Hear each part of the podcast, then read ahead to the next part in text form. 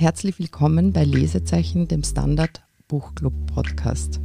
Bei uns geht es heute um das neue Buch der französisch-marokkanischen Schriftstellerin Leila Slimani, die 1981 in Rabat geboren wurde und in Marokko auch aufgewachsen ist und heute mit ihrer Familie in Paris lebt. Für ihren Roman Dann schlaf auch du wurde sie 2017 mit dem begehrten Prix Concours ausgezeichnet. Das Land der anderen heißt nun der erste Teil dieser Trilogie der Bestsellerautorin, in dem sie die Geschichte ihrer eigenen Großeltern zum großen Romanstoff gemacht hat und der jetzt seit kurzem auch auf Deutsch vorliegt. Zum Podcast eingeladen habe ich mir heute Tanja Paar, österreichische Schriftstellerin. Sie war lange für den Standard auch als Reiseredakteurin tätig. 2018 erschien mit Die Unversehrten ihr Debütroman und 2020 folgte dann ihr aktueller zweiter Roman Die zitternde Welt. Auch ein Generationenroman, der zur Jahrhundertwende jemanden in ein Land der anderen führt, nämlich nach Anatolien. Liebe Tanja, schön, dass du heute wieder mal im Standard bei uns bist. Danke für die Einladung. Nur kurz vorneweg, das Land der anderen ist die Geschichte der jungen, abenteuerlustigen Elsässerin Mathilde, die sich am Ende des Zweiten Weltkriegs in Amin, einen marokkanischen Offizier der französischen Armee, verliebt, ihn heiratet und mit ihm nach Marokko geht. Sie kriegt dort zwei Kinder und lebt mit ihm oder muss sich eben in dieses neue Leben auf einem abgelegenen Hof bei Meknes einfinden. Sie zieht diese Kinder auf. Liebe Tanja, jetzt gleich vorweg, damit wir sozusagen wirklich mitten in diesen mehr als 400 Seiten dicken Roman eintauchen, über den es viel zu reden gibt. Worum ist es für dich in diesem Roman gegangen? Ja, im besten Sinn ums Fremdsein. Also ich finde, das ist eben eine spannende, umgekehrte Migrationsgeschichte, weil sie eben aus Frankreich nach Marokko emigriert und eben nicht umgekehrt eher den Weg nach Europa nimmt, wie man vielleicht gemeinhin annehmen Heute würde. Annehmen könnte, ja. Deswegen ist das sehr interessant in dieser umgekehrten Konstruktion. Zum anderen geht es für mich eben um diese Frau, die um ihre Unabhängigkeit kämpft, eben in dieser sehr schönen Doppelführung mit dem Land Marokko, das eben in den 1950er Jahren um seine Unabhängigkeit kämpft. Mhm. Und das heißt, das ist eben eine spannende Doppelführung zwischen privater Unabhängigkeit und staatlicher Unabhängigkeit. Also nur für die sozusagen so ein bisschen noch einzuordnen, die beiden gehen nach dem Krieg weg und der Roman spielt aber mehrheitlich, hat man so das Gefühl, in den Jahren 1953 bis 55, also so um, um den, den, Dreh. Dreh. Ich habe jetzt ja. extra nochmal nachgeschaut, weil so genau hätte ich es auch nicht sagen können. Also es beginnt tatsächlich 48, also sehr knapp nach dem Krieg, wo die heiraten und der Hauptteil der Geschichte spielt dann in den 1950er Jahren, also unabhängig. Es geht eigentlich bis knapp vor die Unabhängigkeit Marokkos. Mhm. Also Kolonialismus, politische Umbrüche, irgendwie dann diese Freiheitsbestrebungen, dann in der Familiengeschichte, Gewalt gegen Frauen in der Beziehung und so weiter. Also es steckt sehr viel drinnen. Du hast ja eben zuletzt auch einen historischen Roman geschrieben. Wenn du jetzt diesen Roman gelesen hast als eine Romanautorin, schwingt es dann bei dir mit, dass du dann auch wissen willst, zum Beispiel wie Leila Slimani recherchiert hat, wie sie an ihr Material gekommen ist, wie sie auf dieses Material zugeht, wie sie es verwendet? Ja, das interessiert mich brennend geradezu. Ja, also ich denke mal, sie sagt im Nachwort, ja, also sie dankt da, glaube ich, drei oder vier Historikern, auf deren Arbeit sie sich bezieht, also marokkanischen Historikern muss man vielleicht dazu sagen. Und sie hat mit vielen Leuten Gespräche geführt und ich denke mal, das ist eh der Klassiker. Also so habe ich es auch getan. Also einerseits macht man Archivforschung und andererseits steckt auch so viel Journalistin noch in mir und wahrscheinlich auch in ihr. Sie kommt ja auch aus dem Journalismus, dass man natürlich Interviews macht und einfach sich von Leuten was erzählen lässt. Mhm.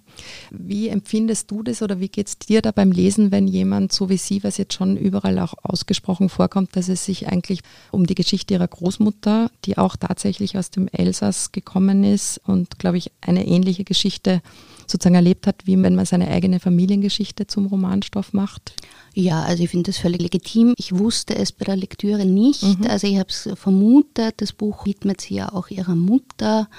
Und tatsächlich habe ich das dann auch nachgelesen, aber für die Lektüre selbst macht es keinen Unterschied. Und ich denke mal, es ist sowas wie ein Denkmal vielleicht an diese Frau, die halt in einer Zeit, wo das wirklich sehr, sehr ungewöhnlich war, in dieses Land geht und man muss ja sagen, auch nicht in eine dieser Königsstädte, sondern mhm. wirklich in, in die, die Pampa. Ja, genau. Der Einstieg ins Buch finde ich wunderschön. Also das wird beschrieben als hügelige Landschaft, die ähnlich ist der Toskana mit dem Unterschied, dass man diese Olivenbäume erst pflanzen muss. Mhm. Also wie sie hinkommen, ist dort gar nichts und sie müssen das wirklich erst urbar machen. Und ich finde auch diese Naturschilderungen sehr, sehr gelungen. Mhm. Apropos Schilderung, also es ist ja tatsächlich wirklich ein Roman über so diese untergehende marokkanische Kolonialwelt. Ist es gelungen? Hat man davon was lernen können, wie das vor sich gegangen sein muss? Also ich habe für mich in meiner Lektüre eigentlich einen guten Eindruck bekommen. Also die Autorin wählt ja keine Ich-Perspektive, sondern es ist quasi so eine aktoriale Erzählung, wo es eine allwissende Erzählerin gibt. Also wir sind im Kopf von dieser Mathilde, aber eben auch von ihrer Tochter. Das hat natürlich den Vorteil, dass sie das wunderschön ausbreiten kann, weil wir halt als Leserinnen in jeden mhm. Kopf hineinklettern mhm. können. Ja, und ich finde es sehr gelungen. Ich finde auch gerade die Frauenfiguren besonders spannend. Also es gibt da ihre Schwiegermutter, die tatsächlich in Medina noch lebt als voll verschleierte Frau und das Haus nicht verlässt. Und die hat sogar noch eine Sklavin aus, Oilala, genau. aus Ghana. Mhm. Genau, die sie geschenkt bekommen hat, nämlich auch noch dazu. Und ich finde schon beim Einstieg, wenn du das präsent hast, da fahren sie ja mit so einem Eselskaden, der von einem Zigeuner gelenkt wird. Mhm. Das ist gleich einmal auf Seite 1. Mhm. Und irgendwie wird man natürlich in der heutigen Lektüre schon geflasht von dem Wort, aber es spielt in der Zeit. Genau, das ist mir auch oft so gegangen, aber dann ist es natürlich so, dass das Ganze in den 50 Jahren spielt und quasi das ein Rückgriff ist. Reden wir jetzt ein bisschen vielleicht über diese Hauptprotagonistin Mathilde noch im Detail? Also die besteht ja aus vielen, vielen Widersprüchen. Ist dir das auch so gegangen? Ja, also das finde ich auch ganz großartig von der Autorin, dass die eben so nicht eine reine Sympathieträgerin ist, die ist ja sehr unreif in vielen Aspekten, ist eigentlich mit den Kindern völlig überfordert. Da gibt es dann schon auch Ohrfeigen. Also das Thema Gewalt zieht sie ja auch durch das Buch. Und sie ist durchaus sehr eine zwiespältige Figur, die Wutausbrüche hat und mhm. Hattest du irgendwie, ich weiß nicht, über das Buch so wie eine Lieblingsstelle? Mir ist es zum Beispiel mit der Mathilde so gegangen, sie macht ja dann Pause, was man sich gar nicht so vorstellen kann, damals in den 50er Jahren, von diesem Familienleben, von diesem vielleicht auch kargen Leben in Marokko und geht dann noch einmal zurück, weil der Vater gestorben ist, zu ihrer Schwester ins Elsass ich glaube, dort überlegt sie ja wirklich einmal nicht wieder zurückzukehren oder hält es für möglich, dass sie einfach diese zwei Kinder und den Mann zurücklässt und nicht mehr wiederkommt. Also das fand ich eigentlich eine sehr packende Passage. Tatsächlich aus dieser Passage habe ich einen meiner Lieblingssätze notiert. Sie weinte darüber, dass sie ohne die anderen so glücklich war. Und mhm. das finde ich wirklich sehr differenziert in der Genauigkeit dieser Schilderung. Mhm. Ja. Sie wird nicht Ärztin, aber sie bildet sich fast selber zu einer Krankenpflegerin oder Ärztin aus. Ich habe mir dann oft die Frage gestellt, ob das überhaupt sein darf. Also ob dieser Amin, ihr Mann, der ja trotzdem ein sehr traditioneller Marokkaner ist, ob das tatsächlich hätte sein dürfen, ja, oder ob das jetzt nur die Erfindung der Autorin war, zum Beispiel. Ja, finde ich eine total legitime Frage, die ich mir aber jetzt nicht gestellt habe in okay. dem Fall. Es gibt ja auch eine sehr interessante Figur eines Arztes, die ich sehr gern mag. Das ist eben ein ungarischer Jude, der Gynäkologe mhm. ist und eben dem Zweiten Weltkrieg entkommen nach Marokko und das ist ganz eine interessante Figur und der unterstützt sie dabei, diese einfachsten medizinischen Notfälle behandeln kann. Also die sind da am Land und da ist tatsächlich, wenn ein Kind sich verbrüht oder irgendwelche Bisse, also die haben dort gar nichts und das ist eben das, was du angesprochen hast, dass sie das eben auch noch übernimmt. Ja, also für mich ist es vorstellbar. Also sie emanzipiert sich da irgendwie schon enorm, irgendwie auch von den Vorstellungen vielleicht ihres eigenen Mannes. Wir machen an dieser Stelle eine kurze Pause und kommen dann gleich wieder zurück und werden darüber reden. Vielleicht noch, inwiefern das Land der anderen ein feministischer Roman ist und wem wir dieses Buch ans Herz legen.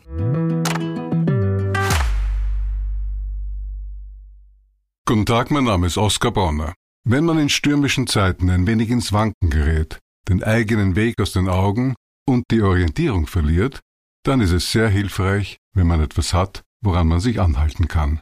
Der Standard, der Haltung gewidmet. Jetzt gratis testen auf Abo der Standard AT. Willkommen zurück bei Lesezeichen, dem Standard Podcast. Wir reden heute über den neuen Roman von Leila Slimani und mein Gast ist Tanja Paar. Liebe Tanja, eben wie vorhin schon angekündigt, hast du diesen Roman, der schon irgendwie ein sehr guter Unterhaltungsroman ist, als feministischen Roman empfunden? Durchaus. Also ich denke mal, in der Wahl ihrer Hauptfiguren, also das ist auf jeden Fall diese Mathilde, deren Tochter, vielleicht auch die Schwägerin, also Frauen sind die Hauptfiguren und darüber hinaus finde ich, ist es so, dass Gender einfach in dieser Geschichte die Möglichkeitsräume ganz deutlich bestimmt. Also er kann ja Mathilde heiraten, also er heiratet als Marokkaner eine Französin, als dann wiederum seine jüngere Schwester auch ein Verhältnis beginnt mit einem französischen Piloten, ist das ganz unmöglich. Ich fand, das war eine großartige Stelle, wo er sie anschreit.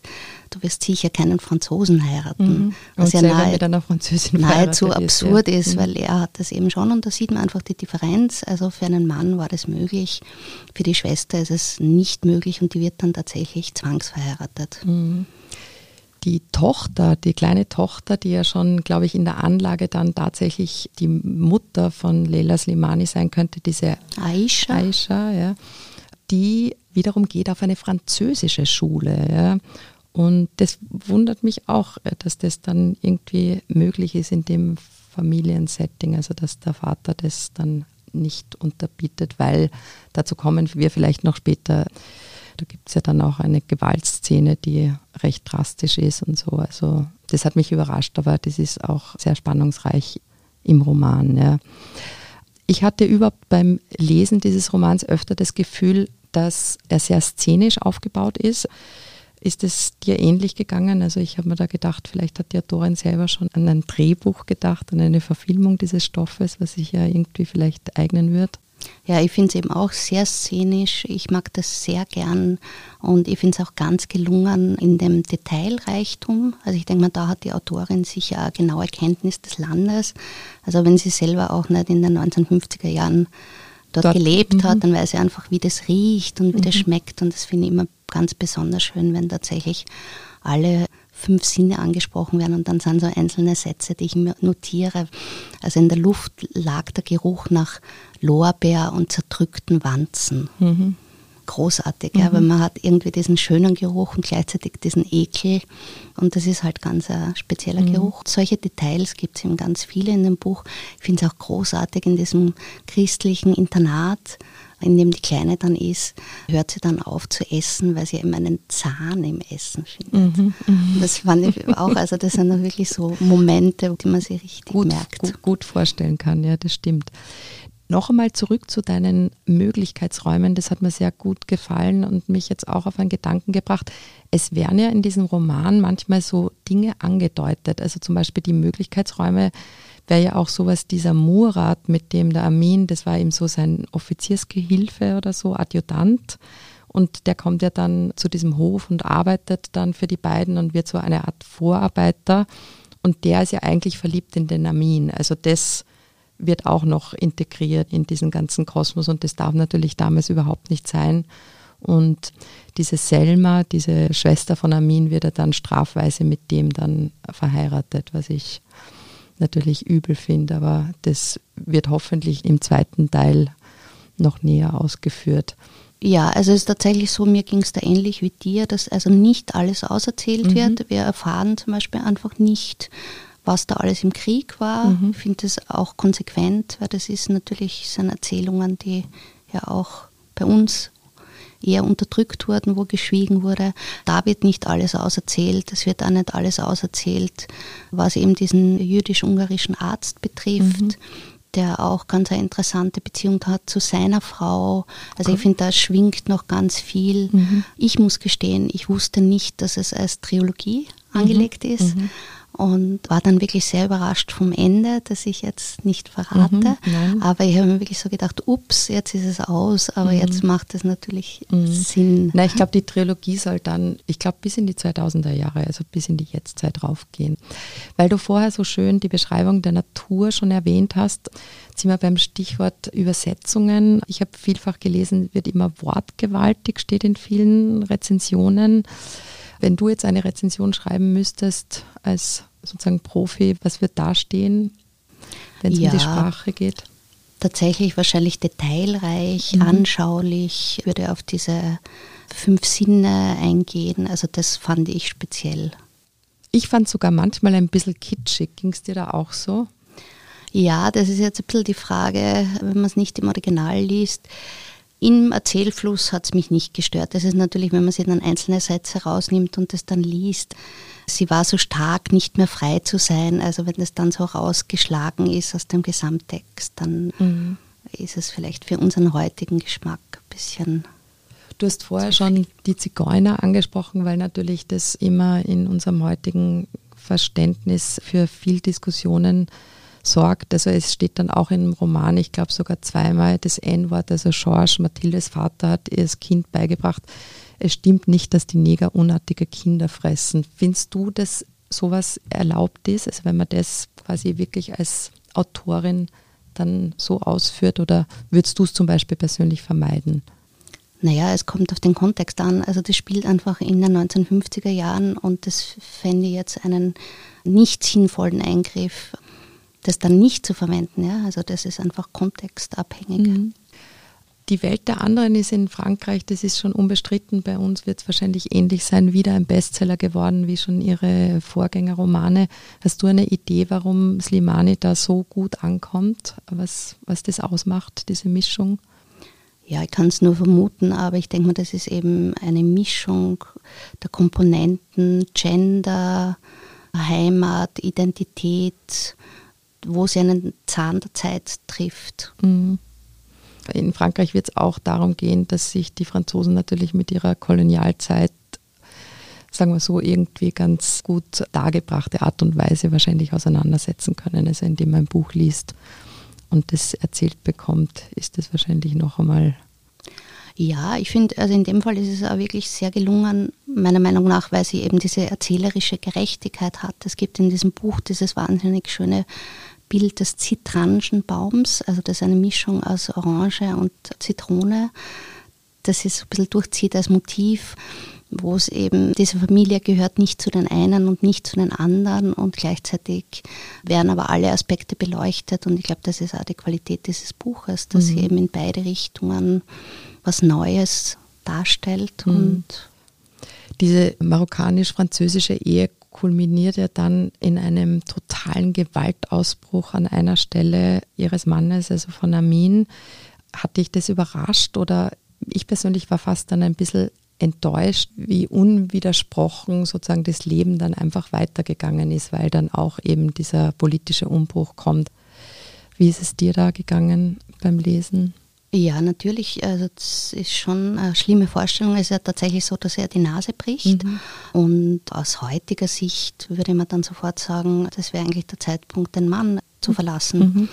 Aber ich finde, aus dem, was davor erzählt wird, wird schon auch verständlich gemacht, warum sie dort bleibt, weil mhm. sie eben sagt, sie hat eine Entscheidung getroffen für dieses Leben und für dieses Land bleibt auch, sie. Kinder. Mhm. Wirst du die nächsten Teile lesen? Mich jetzt manchmal in der Trilogie jetzt an Verrannte oder so erinnert, also von der Anlage. Vielleicht wirst du schauen, dass du die Bände kriegst? Ja, ja, unbedingt. War überrascht über das Ende und bin jetzt sehr froh zu hören, dass es weitergeht. Mhm. Und wem würdest du das Buch ans Herz legen oder jetzt auch jemanden, den du nicht kennst? Wer sollte es besonders ja, also ich finde, es hat 400 Seiten und ist aber sehr schön und leicht zu lesen. Also ich würde alle ermutigen, sich da nicht abschrecken zu lassen von den 400 Seiten. Und finde es auf jeden Fall auch ein Buch, nicht nur, wenn man sich jetzt für Marokko oder die französische Kolonialgeschichte interessiert, sondern es ist tatsächlich auch für uns heute in Österreich auf jeden Fall spannend. Mhm, weil wir kurz vor dem Sommer sind, also es ist auf jeden Fall auch eine gute Sommer- oder Strandlektüre, weil man wirklich so gut durchs Buch begleitet. Also sowohl die Tanja als auch ich haben gedacht, oh Gott, 400 Seiten, aber irgendwie, das ist, glaube ich, uns beiden relativ leicht gefallen, oder? Ja, und das ist richtig gute Literatur. Liebe Tanja, schön, dass du heute bei uns warst. Danke für die Einladung. Liebes Publikum, das nächste Lesezeichen gibt es wieder mit Kollegin Beate Hausbichler am 25. Juni. Wer uns nicht verpassen will, abonniert uns bei Apple Podcasts oder Spotify. Und wenn Ihnen der Podcast gefallen hat, dann freuen wir uns natürlich immer über eine 5-Sterne-Bewertung. Danke fürs Zuhören und bis bald.